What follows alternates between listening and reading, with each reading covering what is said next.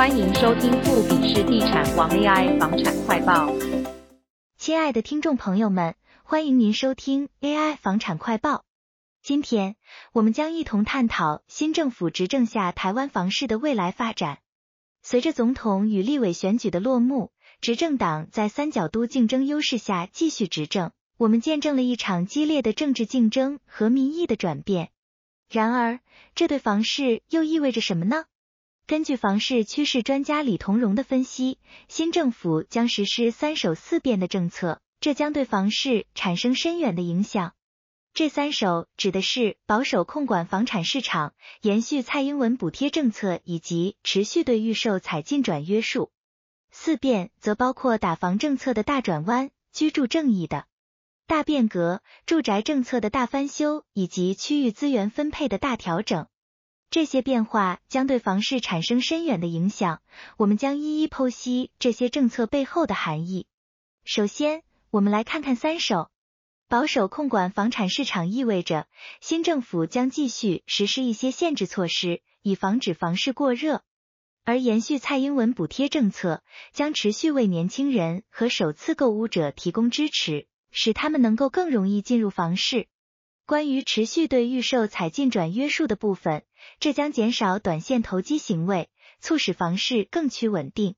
再来，四变中的第一项是打房政策的大转弯。过去几年，蔡英文政府实施了多项打房措施，但这些措施的效果并不显著。因此，李同荣认为新政府会对这些政策进行深度检讨，并寻求改进之道。居住正义的大变革则聚焦于解决年轻人购屋难的问题，这一点非常关键，因为高房价正是造成年轻选票流失的主因之一。住宅政策的大翻修意味着将有更多创新和有效的措施被提出，以改善房市的整体健康。至于区域资源分配的大调整，这将有助于平衡台湾各地区的发展，促进更均衡的增长。房市将如何反应呢？我们预期房价难以出现大幅上涨或大幅下跌的情况，而交易量则有望保持在稳定水平。这是一个有趣的现象，反映出市场上既有的不确定性和多种力量的拉扯。对于那些期待房价大跌才入市的民众来说，这可能意味着需要重新评估他们的购房策略。除此之外，我们还要考虑到全球经济环境的变化。例如美国的降息可能性以及台湾的出口状况，这些因素都将对房市产生影响，尤其是在资金流动和投资者信心方面。而提到绿色通膨、碳费即将开征，这对建筑成本和最终的房价都会产生影响。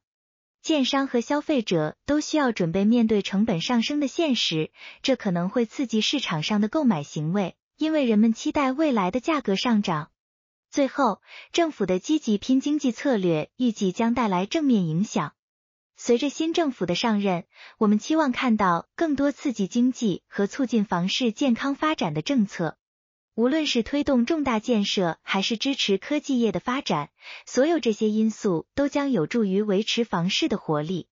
亲爱的听众，对于即将到来的房市走势，我们都应保持开放和灵活的态度。面对这样一个多变的市场，最重要的是做好研究，了解市场动态，并做出明智的决策。如果您对这个话题感兴趣，请别忘了订阅我们的频道，分享这个节目给您的朋友和家人。下次节目再见。